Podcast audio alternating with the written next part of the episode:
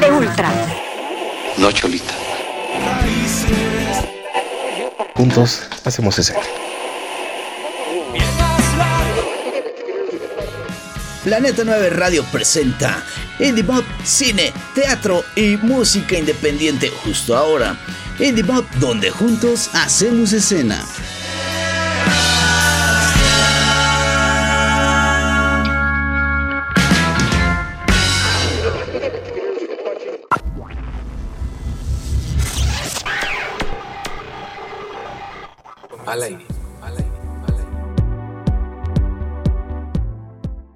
Tal amigos? Bienvenidos a una emisión más de Indie Mob Podcast. Los saluda Sebastián Huerta. Gracias por estarnos acompañando. Estoy muy contento de darle la bienvenida a Brain Hunters. ¿Cómo estás? Hola, muchas gracias por la invitación. No, al contrario, eh, pues ambos a- andamos de fiesta, pero tú con este, 10 años más. Porque eh, pues esta, esta plática pues ya está en el marco de, de los 15 años de carrera de Brain Hunters y de los 5 años de trayectoria, bueno, no de trayectoria, ¿cómo llamarlo? De transmisiones de, de Indie Mob.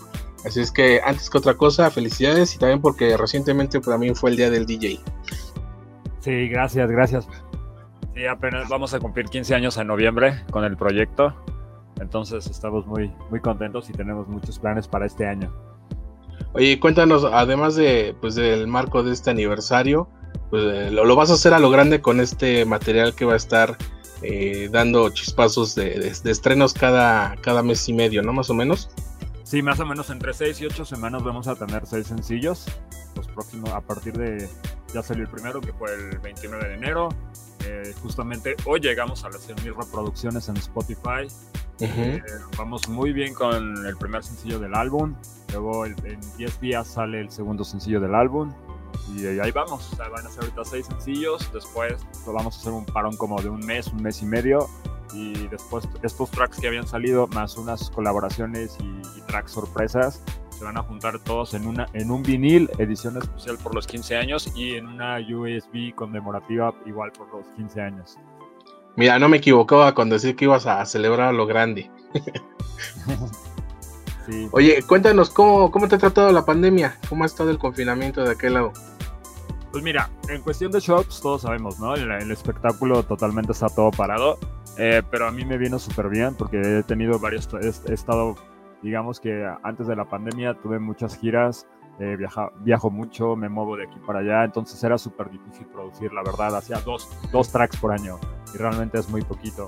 Entonces era muy difícil por los viajes, eh, los cambios de horario y todo el relajo. Entonces es súper difícil hacer música todo el tiempo.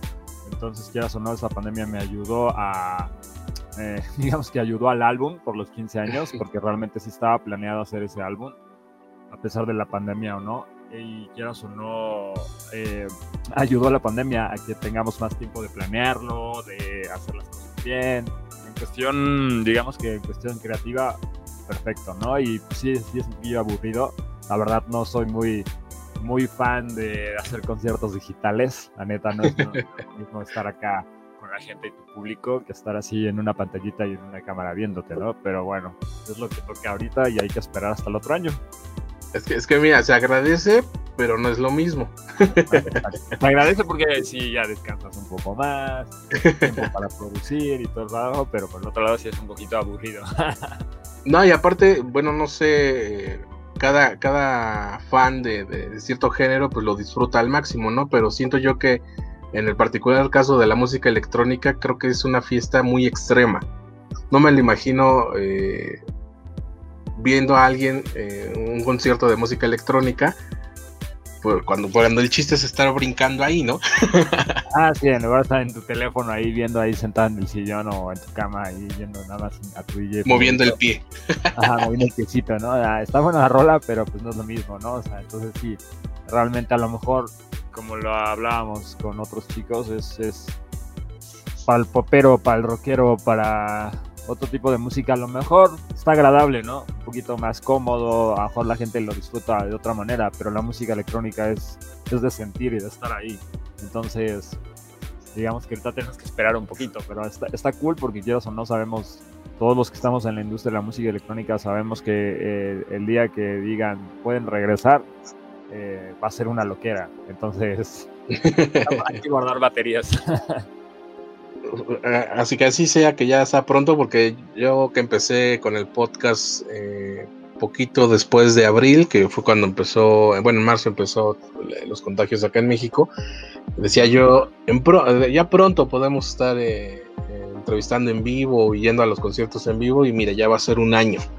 Ya sí, ya, ya todos llevamos un año acá esperando, pero era normal, ¿no? O sea, por ejemplo, en mi industria es, todos sabemos que ahorita somos el eh, ¿cómo te diría? Son los jóvenes, ¿no? El movimiento electrónico es muy juvenil, entonces sabemos que vamos a ser los últimos que nos van a, vacunar, todo, hasta el final, ¿no? Entonces este, tenemos que esperar un poco más.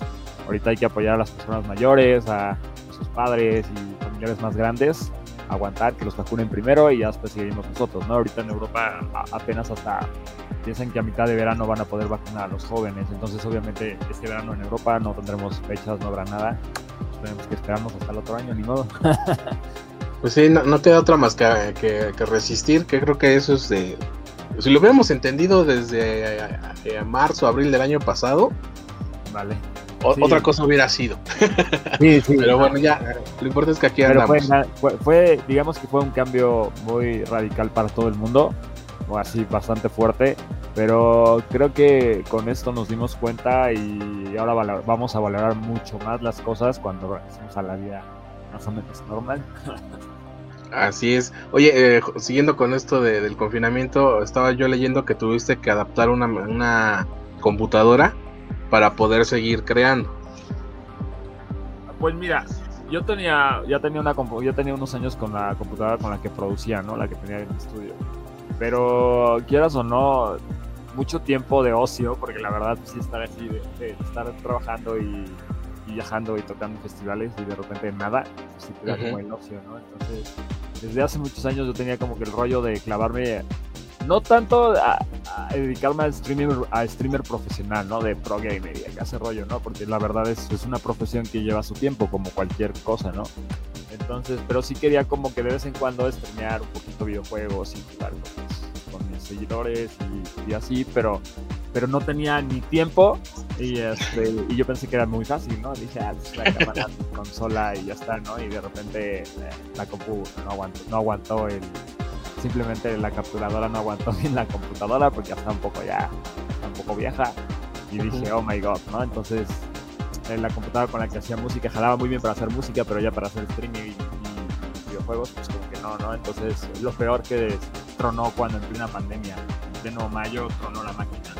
Entonces, no podía hacer música, no podía, no podía hacer nada, ¿no? Entonces, conseguir piezas y para hacer una nueva computadora fue todo un caos, ¿no? Pero sí lo logramos y estamos. que justo es eso, ¿no? Eh, tenemos el ahora tuvimos el tiempo para hacer cosas que antes no, pero eh, cerraron otras tantas cosas que nos servían para poder haber hecho esas cosas que antes no nos daban tiempo, pero sí, como tú lo dices, o sea, era, tenías todo y de repente nada, ¿no? O sea, era muy, era muy gracioso, para mí era muy gracioso, o sea, sí, normalmente sí compro muchas cosas en línea, pero pues hoy sí, mañana no sé qué, una semana pasa y aquí, ¿no? Y dices, bueno, ahorita necesito todo, vamos a hacer, vamos a comprar las piezas para la máquina y de repente así de eh, veías precios en una página, pasabas a otra y de repente ya no estaba. Entonces, pero nada más fueron cinco minutos en lo que vi en otra página a ver para comparar precios y todo y de repente ya no estaba la, ¿no? La pieza, ¿no? Que, desde, simplemente desde el puro case de la computadora fue un caos, ¿no? Conseguirlo, entonces fue, fue un, relajo.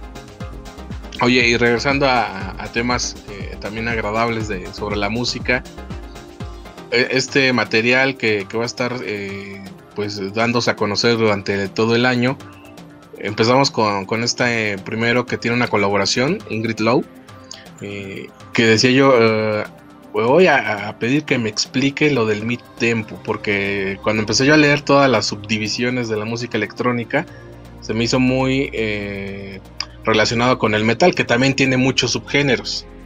Y cuando empecé a leer los nombres de los festivales, dije, no, sí, también ha habido una proliferación de festivales que esperemos pronto regresen en cuanto a la música electrónica también, pero cuéntanos eh, cómo va a ser este viaje musical de, estos sencillos y por qué iniciar con, con esta colaboración. Pues mira, todos, o sea, todos días o no, se hicieron muchas cosas por la pandemia, muchas ideas salieron, eh, muchos eh, planes que tenía en mente desde hace mucho tiempo, eh, me dio tiempo de hacerlo ahorita justamente en pandemia, ¿no? Porque cuando estás, normalmente yo soy muy, más que de club, soy más de festivales. ¿Vale? Y, y, en un club es un rollo y en un festival es otro rollo, ¿no? La gente tiene que estar más alocada, más prendida. Entonces yo me enfocaba 100% como a música para festival, ¿no? Entonces, eh, cuando empecé a llegar a festivales más comerciales, quieras o no, siempre pues, conoces gente y te dicen, es que tu música es muy buena, pero deberías hacer un poquito para música para que la gente escuche también, ¿no? Y era así como de, es que no tengo tiempo, ¿no? O sea, o hago música para festivales, o, o, este, porque la gente no me quiere ver, no me quiere ver en un festival tocando algo muy tranquilo, muy soft, ¿no? Obviamente. Entonces era como que tenía ganas, pero no había tiempo. ¿No? Entonces, y siempre me veía haciendo música un poco electrónica más tranquila como para, para que la gente vaya tranquila en su, carro, en su casa, así, más, así más, más relax, por decirlo así. Y obviamente en el festival, pues sí, un giro de 360 grados y algo más locochón, ¿no? Como lo que me están acostumbrados muchos de mis fans. Pero pues se dio la pandemia, eh, conocí a esta chica, este, le, le, hice unas preguntas, fue un poquito complicado al, al principio porque eh, he trabajado con mucha gente así en la música, pero a distancia es otro rollo, ¿no? Estar hablando así por Zoom y decirle, ¿sabes qué? vamos a hacer así, ahí te mando la, la idea, la maqueta. Eh, es difícil, ¿no? Porque no es lo mismo estar en un estudio con la persona y decirle, ¿sabes qué? Quiero que cantes partes, sí, es, es, es, diferente, ¿no? Sí. Pero bueno, se dieron las cosas, nos entendimos bien, eh, a pesar de que ella viene de un rollo muy indie, soul y ese rollo, así es súper tranquilo, no tiene nada que ver con electrónico, pero pues yo encontré algo en su voz que sabía que se iba a adaptar a lo, a lo mío, ¿no? A lo que quería experimentar, ¿no?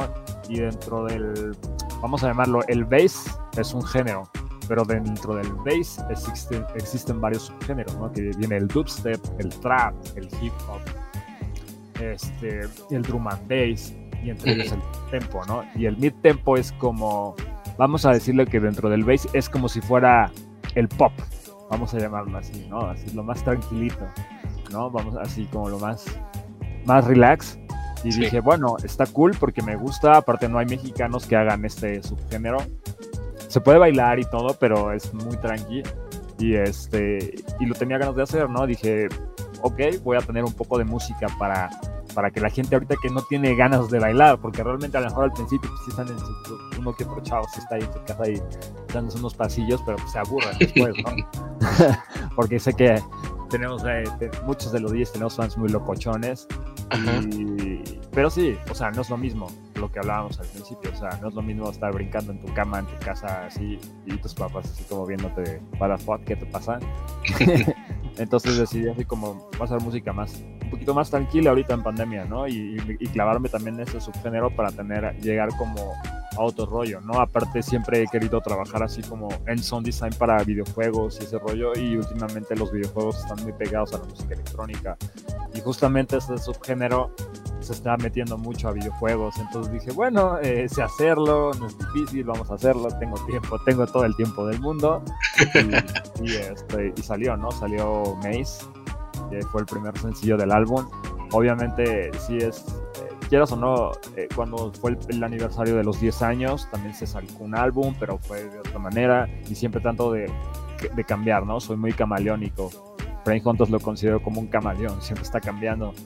Y dije, bueno, ahora por los 15 años vamos a hacer algo especial, vamos a traerles un subgénero nuevo y aparte los, los géneros que ya siempre he hecho toda la vida y ponerlos en un álbum, ¿por qué no? no? Y mi equipo de trabajo y todo dijimos, sí, está súper cool, vamos a hacerlo. Aparte tenemos todo el tiempo ahorita para que te pongas a producir, porque después, pues, cuando regresan las fiestas, ya, ya no va a haber mucho tiempo, ¿no? Entonces hay que aprovechar ahorita a hacer toda la música para cuando regresen los eventos. ¿Y de, de qué irán eh, los siguientes sencillos? ¿Sobre esta misma línea o habrá diferentes? Eh, no, eh, obviamente, obviamente empezamos con mid tempo porque es así como algo relax, porque ya tenía, aparte ya tenía realmente yo eh, no familiares cercanos, pero sí gente, amigos eh, cercanos a mí padecieron de la enfermedad y lamentablemente sí. unas de esas personas ya no están. eh, decidí como guardar un poco de, pues, de respeto hacia ellos porque son personas que, siempre voy a querer, pero pues lamentablemente se enfermaron y no la libraron, como dicen por ahí. Y, dije, no, pues 2020 no tiene caso sacar música porque la gente la verdad estaba todo el tiempo, todo el mundo en el 2020 estaba de llamero y llamero y nunca llamero. Entonces dije, no, pues voy a hacer música y nos vemos hasta el 2021 sí, va a ser, haz de cuenta que vamos a sacar tracks de mi tempo para que también ahorita en, lo que va, va pasando la pandemia vamos a ir aumentando como los ritmos, ¿no? Vamos a sacar tempo, vamos a sacar psytrance, vamos a sacar dubstep, vamos a rap. Entonces va a, ir, va a ser variado, ¿no? Porque obviamente son, en 15 años he hecho muchos, muchos subgéneros electrónicos, ¿no? Entonces todos tienen que estar en el álbum en los 15 años. ¿Cuál es el subgénero más agresivo, más prendido, el más con el que la gente explota en un festival? Pues con menos con mi música sería el hardstyle, que es una mezcla de hardstyle con psytrance y, y dubstep. Yo creo que son como que los géneros que más eh, eh, mi público me conocen más por eso, ¿no? Así por más locochón en ese rollo. pero obviamente, pero obviamente me ha, pasado cosas muy padres en la pandemia, ¿no? O sea, simplemente cuando empecé a hacer el track, cuando salió el track, mucha gente fue que, gente que, amigos y gente que, que a lo mejor no son 100% electrónicos, fueron así de que, bro, esto sí me gusta. O sea, es electrónico, pero puedo ir en carro, puedo, ¿no? Entonces, gente, digamos que vamos a llamarlo, gente normal que no están metidos en la gente en la música electrónica lo tomaron muy bien, ¿no? Y la gente que es electrónica, así súper electrónica, fue como de, órale, güey, o sea, sabes hacer otras cosas, ¿no? O sea, sí, ¿no? Aprovechando que hay tiempo, pues, ¿por qué no? Ahora sí que sacar un poquito más tu talento, ¿no? Y tu creatividad. Y tú por dentro diciendo, pues aprovechen porque terminando la pandemia regreso a lo que estaba haciendo. regresamos, a lo, regresamos a lo locochón. No, yo creo que, yo creo que va, va a estar cool mantenerlo, eh, porque si nos dimos cuenta, eh, es normal, ¿no? O sea, en la industria de la música sabemos que la música es un poquito más, más, vamos a decirlo básica, más digerible, más tranquila, es, tiene, capta más audiencia, ¿no? Eh, esos, yo, ya lo, yo ya lo sabía desde hace muchos años. Este, desde hace como 10 años ya lo sabía, pero pues obviamente cuando vives de puros festivales y trabajas en puros festivales, pues la gente quiere ver cosas locas, ¿no? Pero después dices, bueno, también tengo que tener como una, una parte de mí enfocada a otro tipo de gente, a otro público y, este, y que me escuchen, no sé, de otra manera, ¿no? No nada más en un festival, ¿no? Entonces se dio el tiempo y está cool, ¿no? Entonces sí vamos a seguir, o sea, sacando este subgénero porque la verdad sí me gusta mucho. O sea, y más por el rollo de los videojuegos. Entonces dije, bueno, ¿por qué no tener como que esa, esa faceta de Brain, Hunters así y, para los festivales de otra manera. Oye, con el panorama tan amplio que has podido construir eh, a lo largo de estos años, ¿Cómo ves tú la escena de la música electrónica en México? Pues mira, hace 15 años era, era nada, ¿no? Era, éramos nada. Éramos una escena muy pequeña, eh, no había mucha cultura por la música electrónica, eh, mucha gente del rock, del pop nos criticaba, de que decían, ah, es que es música sintética de computadora y que no va a tener futuro, no, no toca ningún instrumento y este y pues nosotros seguimos ¿no? en nuestro en nuestro mundo en nuestro trabajo y quieras o no eh, la electrónica se fue metiendo muy poco poco poco se fue metiendo en el pop y de repente todas las artistas de pop tenían bases electrónicas y no que no y era así como no no, no, había una, no había una cultura electrónica en México muy fuerte no pero obviamente cuando en otros países se marcan tendencias pues, obviamente México también tiene que decir qué pasa, ¿no? Así como muchos artistas de otros géneros empezaron a, involucrarse, ¿no? Quieras o no, si, al principio sí fue difícil, eh, porque no había, no había manera de cómo conseguir música, no, no, podías conseguir CDs, nada de este rollo lo podías conseguir en México fácil, ¿no? Pero pues, ya de unos, vamos a decirle, de unos 10 años para acá ha ido mejorando mil eh, obviamente ya tenemos festivales de renombre que vienen a hacer eh, sus festivales, ponerlos en este país. O sea, la cultura electrónica ha crecido, aunque muchos, muchos, este, Eh, simplemente no voy a decir nombres de marcas de empresas, pero, pero, sabemos que la empresa que hacía Vive, la empresa que sigue haciendo Vive Latino, ahora hace un festival que se llama ABC, ¿no? Entonces, eh, a todo el mundo saben que ABC es el nuevo Vive Latino, ¿no? Lo que era hace años atrás, ¿no? Entonces ahora, antes Vive Latino tenía cientos de miles de personas y ahora es al revés, ¿no? Ahora ABC es el que tiene cientos de miles de personas, ¿no? Entonces eso quiere decir que la industria la música electrónica en México ha avanzado y se ha hecho más popular y que o no, las redes sociales han ayudado mucho, entonces la música electrónica en México sí, sí ha tenido un cambio bastante, todavía nos falta bastante. A mí me gustaría escuchar como cuando voy a, no sé, Alemania o a otro país de Europa y, y es padre ver que el señor taxista, que ya es un señor grande, va escuchando techno en el taxi, ¿no? Y aquí todavía no pasa eso, ¿no? Todavía la gente todavía no tiene una cultura 100%, 100 electrónica, pero, pero ya ya, ya sientes México de otra manera, ¿no? Como a diferencia de hace 15 o 10 años. Ah, ¿Algo que quieras agregar para que la gente esté al pendiente del estreno de, esto, de este material para conmemorar este aniversario? Pues que se preparen, que me sigan en mis redes sociales, porque ahí voy a estar soltando eh, todos los previews, todos los, todos los lanzamientos, y obviamente van a ir muchas sorpresas por los 15 años, ¿no? O sea, ahorita es, digamos que es es un aniversario un poco extraño, porque normalmente un aniversario lo tienes con bookings y todo ese rollo, pero va a ser más como de música y que ahora sí que escuchen mi lado musical 100%, que ahorita que tienen tiempo y ya después ya nos veremos en los festivales para celebrar bien bien 15 años. Pues ahí está Brain Hunters, qué gusto poder platicar contigo, gracias por, enlazarte y mucho éxito en todo lo que venga y gracias por seguir creando aún en, dentro de la pandemia. Ya, muchas gracias y saludos a todo tu público. Gracias a ustedes por habernos acompañado, soy Sebastián Huerta, gracias por acompañarnos en estos primeros cinco años de Indie Mob y recuerden que juntos hacemos escena.